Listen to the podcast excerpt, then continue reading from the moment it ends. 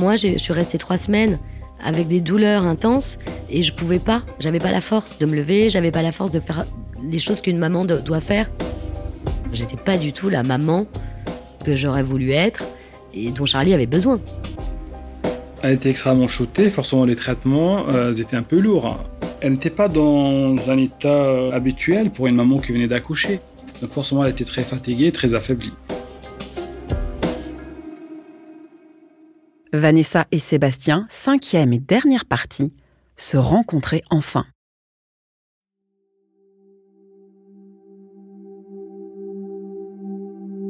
Le plus beau souvenir, c'est quand, euh, quand Charlie est arrivé dans la chambre et quand Charlie est sorti de sa couveuse et que Vanessa a pu la prendre sur elle, dans son lit, avec ses lunettes de soleil, je crois.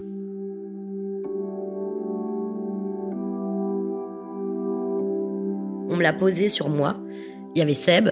Et là, j'ai pleuré. Là, c'était euh, bah, comme si je venais d'accoucher. Sauf que c'était en différé. Voilà. Donc là, j'ai pris ma fille.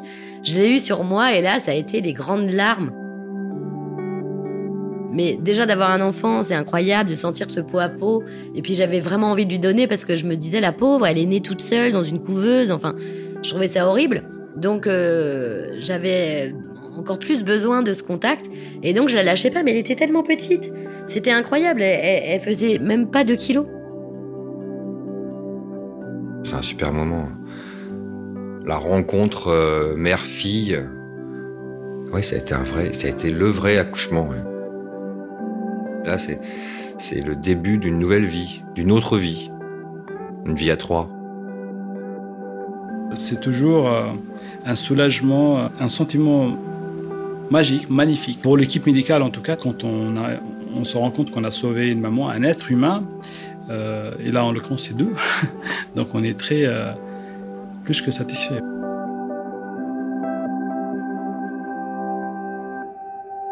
Après ce premier pot à pot, Vanessa a mis de longs mois à se remettre.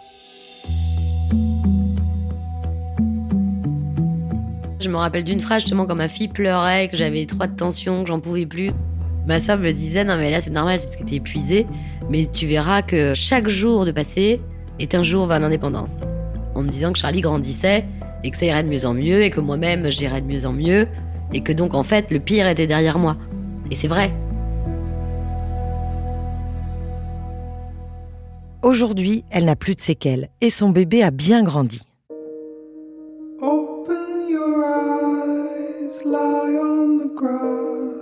Charlie aujourd'hui a 5 ans et 10 mois. Elle est en pleine forme et entre ses 1,9 kg euh, toute petite, euh, toute mouillée quand elle est arrivée, et maintenant c'est 20 kg plein de cheveux et pleine de vie.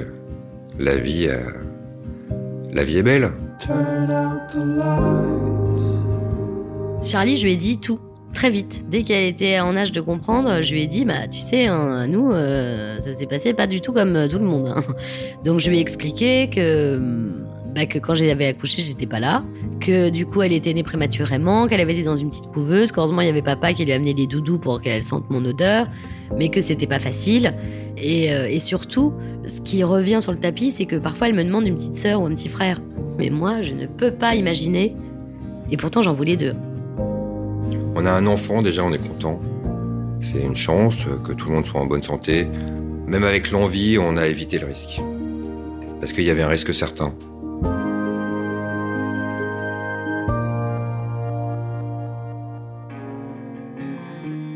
Cinq ans plus tard, cet été-là reste gravé dans les mémoires. Celle de Vanessa, de Sébastien, mais aussi de Yousri Farat, le médecin qui était de garde, ce fameux 7 août. C'est une très belle histoire.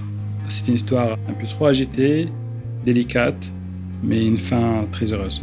On essaie toujours de, garder les belles histoires en tête pour, euh, pour aller toujours de l'avant, on va dire. Et si l'on doit tirer un enseignement de cette histoire, c'est peut-être de faire attention à ce que l'on raconte.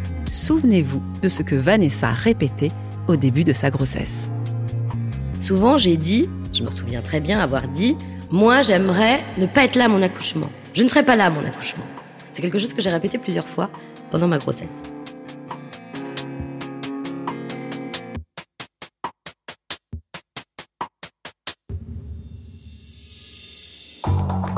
L'histoire de Vanessa et Sébastien a été recueillie et tissée par Julie Alibaud et Virginie Bioret. Elle a été réalisée par Jean-Noël Alarçon. Et Guillaume Gladin s'est occupé du mixage. Feu croisé est un podcast proposé et produit par Telmi Prod. Nous espérons que cette histoire vous a touché. Si c'est le cas, n'hésitez pas à vous abonner ici et sur notre compte Instagram feukroisé.lepodcast et à nous encourager avec des étoiles et des commentaires.